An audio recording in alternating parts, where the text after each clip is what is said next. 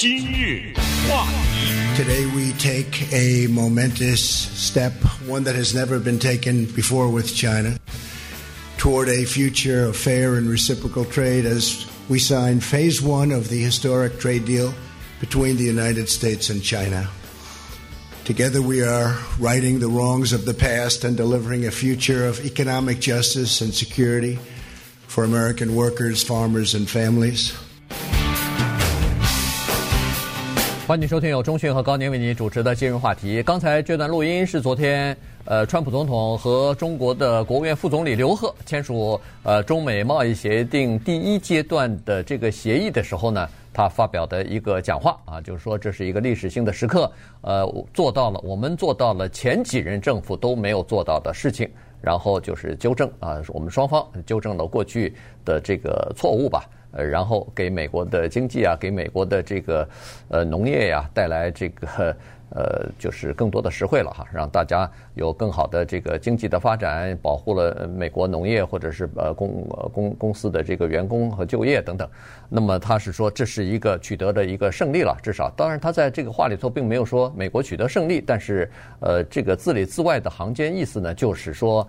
呃，美国在这场贸易战当中，至少在第一阶段的贸易战当中呢，就打赢了。所以呢，今天我们就来稍微的跟大家分析一下哈，因为这个第一阶段的贸易协议呢，呃，它就是非常的呃非常的有意思哈，就是这个协议签下来之后呢，至少它有一定的模糊性，也就是说，美国政府说取得了胜利，中国政府也可以说取得了胜利，但是双方既都宣布取得胜利，同时又都对这个贸易协议不太满意啊，所以没有达到，呃，就是对方想要，就是自己想要达到的这个目标，所以呢，这个就变得很有意思了。嗯，其实胜利不胜利纠缠这个东西也没有什么太大的意义。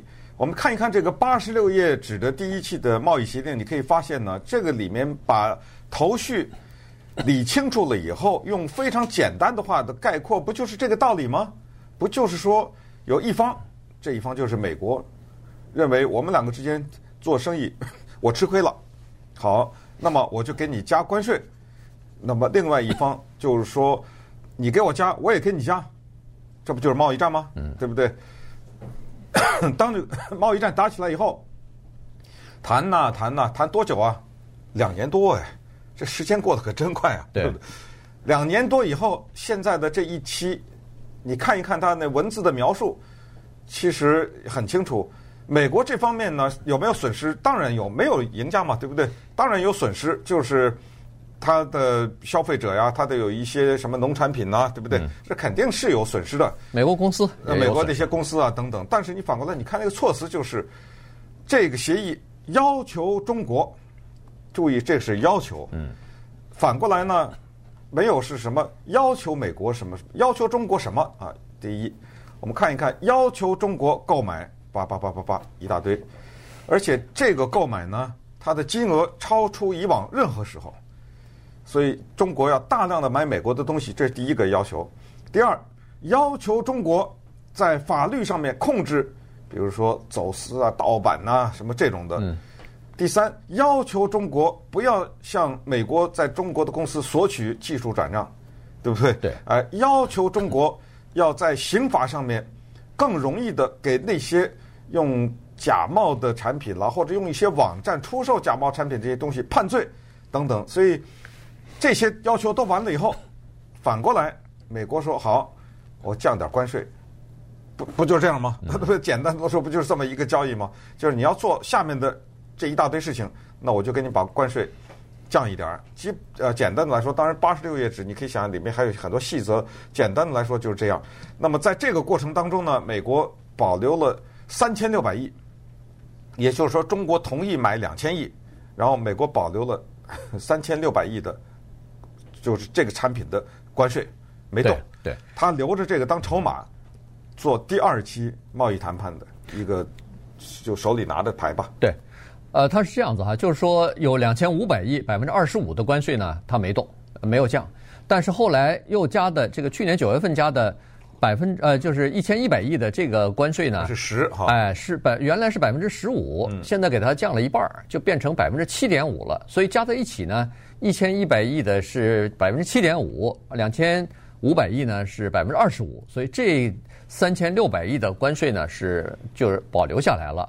那这个呢，美国是说这个当做这这个真是当做一个，要不就是一个筹码，第二阶段谈判的筹码，要么就是作为一个保证金，就看你第一阶段你不是承诺了这么多事情吗？嗯、那。行，那就是说，我们就看一下你第一阶段承诺的这些事情是不是可以都完成，是不是可以都履行，可以兑现啊？因为呃，刚才说的要买两千亿美元的商品，这可不是一个小的数字啊。它有五百多亿是农产品，有呃五百多亿是这个金融界的服务，有多少是呃各种各样制造业的产品，还有什么波音飞机啊，什么各种各样的东西，它它分的类比较细啊，所以呢。呃，他是说要在二零二一年之前购买，也就是说从现在到二零二一年的十二月三十一号之前，也就是不到两年的时间了。这个要完成，完成了以后，川普在后面的讲话当中是说了，如果第二阶段的协议签署的话，那么以前加的所有的关税就可以全部取消。那原这个呃言外之意就是说，第一你要。先履行了第一阶段协议当中你承诺的那部分，然后我们再来谈第二部分的第二阶段的协议，完了以后我取消。所以实际上，这个在未来的两年之内，这三千六百亿呃中国进口商品的关税看来是不会取消了。它是它是作为一个作为一个谈判的筹码和杠杆吧，或者是保证金了哈。所以。呃，然后呢，他在这个里边呢，据说谈判的时候，呃，谈花费的时间比较多的就是如何来如何来监督这个实施的情况，要设立什么样的一个机制来监督，在哪一个层级，比如说是每个月都要这个反映，都要报告，然后到上一个层级，反正它是有一层一层的这个监督啊，然后要督促实施，所以。这个呃，就是要有这么一个解决纠纷的机制。哦，你说我没完成，没对，没实现兑现。呃，我说我实现了，我说我、嗯、我这咱们咱们两个人的理解不一样啊。所以在这种情况之下，那谁来解决这个纠纷呢？哎，在这个协议当中呢，呃，它是有一些具体的规定的。对，但是确实整个的感觉啊，是有一种好像美国呢还是略占优势的感觉。那当然，因为你想听谁监督谁啊？是。呃，怎么没说我中国监督你啊？嗯，你答应了履行什么，我怎么不来监督你？都是你得给我做到这个，你得给我做到这个，基本上，而且我盯着你，对不对啊？有有点一边倒的这个意思，对吧？有点这种感觉了哈。但是呢，当然双方宣传的口径啊，各方面那个都其实都都无所谓了。现在网络的讯息都很发达，大家也都从不同的渠道可以看到这个事情。但是接下来有两个东西要讲一下，就是第一，中国呢一直。打这个美国的农产品牌，就是每一次你给我找麻烦的时候，我就说我不买你大豆，我不买你这个了。这一次呢，买至少承诺了四百亿以上，你知道吗？就是在过去中美贸易当中，中国买美国的农产品，就说什么的粮食啊，什么这种畜牧的这些东西哈，从来没有超过两百六十亿。这一次答应了四百亿以上，那你想一想，对于那些农民来说。对于那些养殖这些呃动物啊什么的这些农家动物的这些人来说，川普是不是这个历史上最伟大的总统啊？对不对？呃，我来给你们争取了这样的一个东西，就是前所未有的一个东西。你认为这些农民他会在意什么乌克兰吗？那一通电话吗？对不对？你认为这些人他不会仇恨民主党人吗？这些议员们，你们在折腾什么呀？对不对？人家的总统在这个职位上给我们谋福利，给我们的国家经济带来了活力，纠正了过去的错误。你看刚才那个讲话，对对不对？是我们纠正了过去的错误，谁错呀？我们美国没错呀，对不对？这个错误可不是双方的呀。所以这话都说出来，你仔细想，就是过去你们错误，现现在我把它纠正了。过去我的前任奥巴马错了，对不对？他是这个意思。现在我把它纠正了，但是呢，这是第一个啊，就是他的支持者会更加坚定的认为这是他的了不得的一个政绩啊。呃，但是你你你这你没法说，这就是他的呀，对不对？这贸易战是他打的，然后接下来是以这个情况收尾。第一阶段至少是。第二个情况呢，就是留下了一个根，这个根呢，可能很长时间难以解决。这也是很多美国的经济界的人士，包括民主党在内，都在揪的一个东西，就是在第一期的这八十六页纸里面，没有关于说中国政府干预经济这个事情得到彻底的解决。那所以在第二阶段的时候，他们可能要处理这个事儿，就是你知道，由国家干预的时候，他就可以用国家的补助的方式，把一些什么钢铁啊，呃，或者是什么太阳能，就是能源呐，什么这些东西，他把这价格降下来以后，他会以廉价的这种商品冲击你的市场嘛？这就是叫做政府的干预，这就是呃中国的现在还保留一部分的叫中国特色的社会主义的。这一部分在美国是不可想象的，对不对？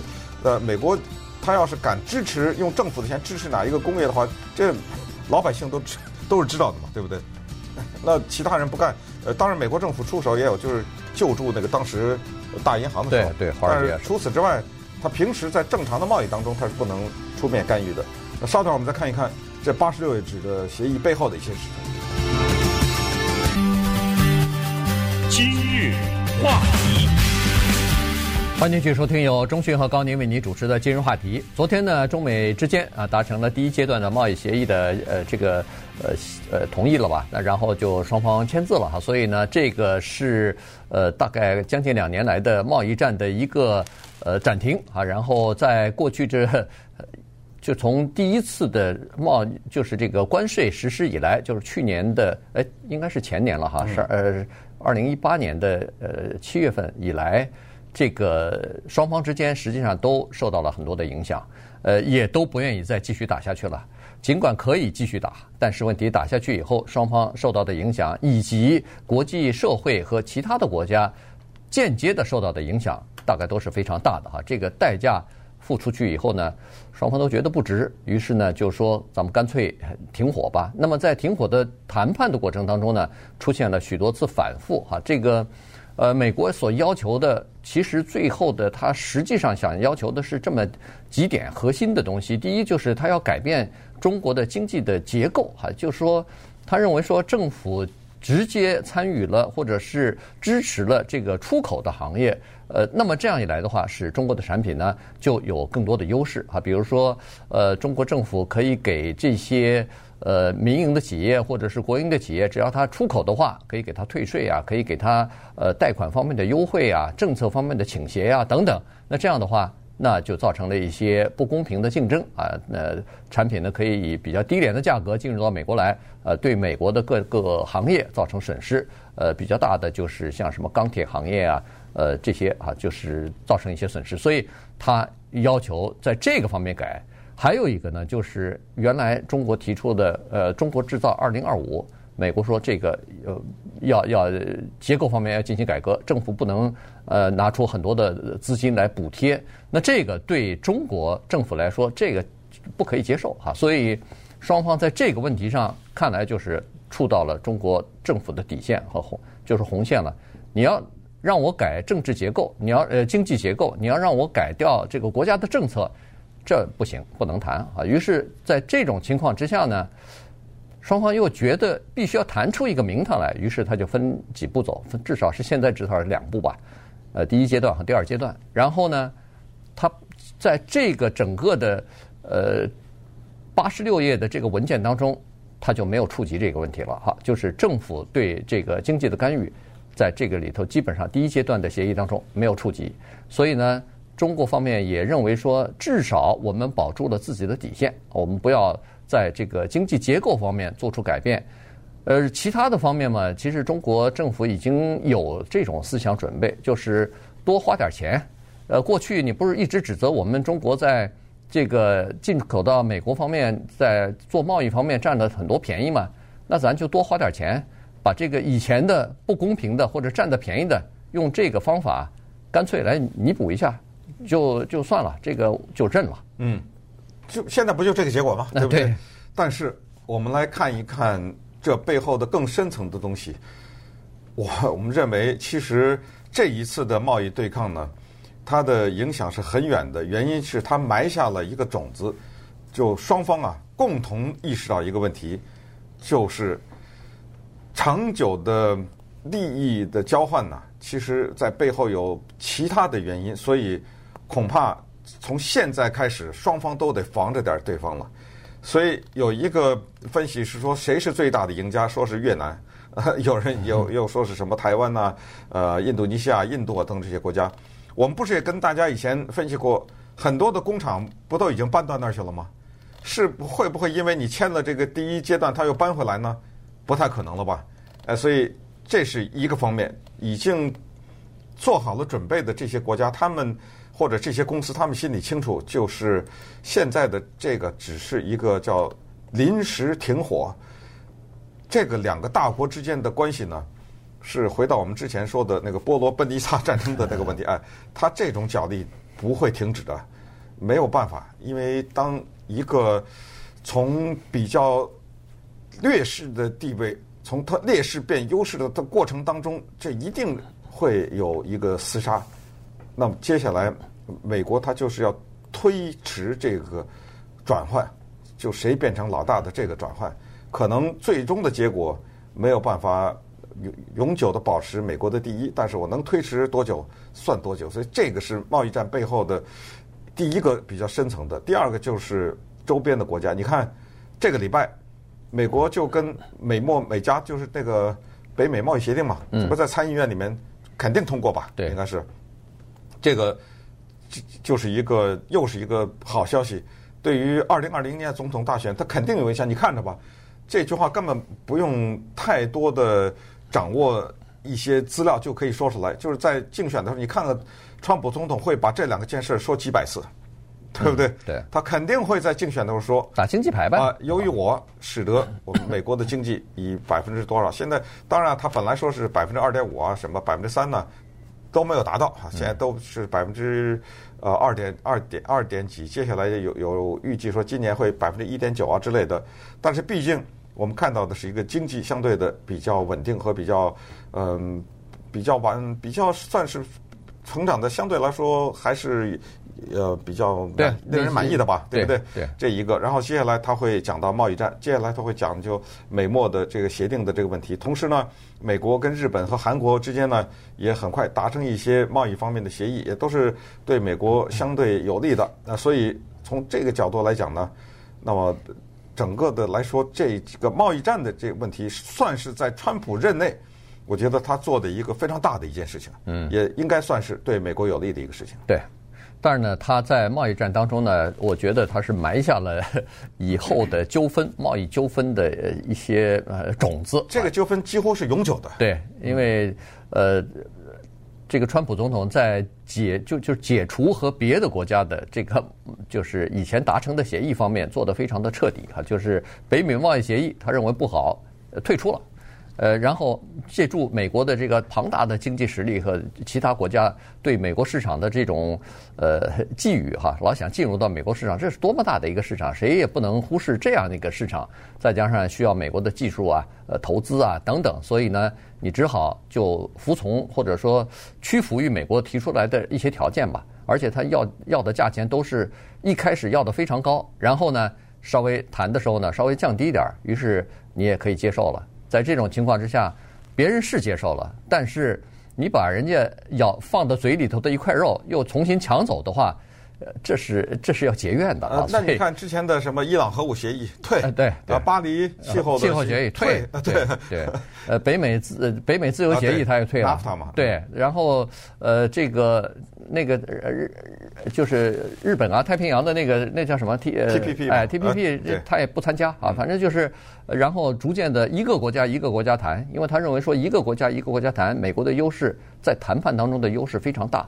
如果你一个国家和十个国家在一起谈的时候，人家那十个国家是站站在一起来对付你一个国家，他觉得这样的话，美国的优势就不太大哈。但是呢，他的的确是谈是谈成了，现在短期的利益是有了，可是长期来说，他把这些国家其实都呃，就是从某种程度上。或多或少全部得罪了，嗯，所以以后的时候，当你美国不占便宜的时候，当你美国在某些时候或者某个特殊的情况之下和时间段里头，你你刚好是弱的时候，那人家其他的国家绝不好，就就是绝不犹豫的会把原来的东西推翻。我知道，就是有一天会说哦，你也有今天了啊，对，你来求我了，对 对不对？对，那对不起，就这样。当然，接下来还有一些枝节的问题啊。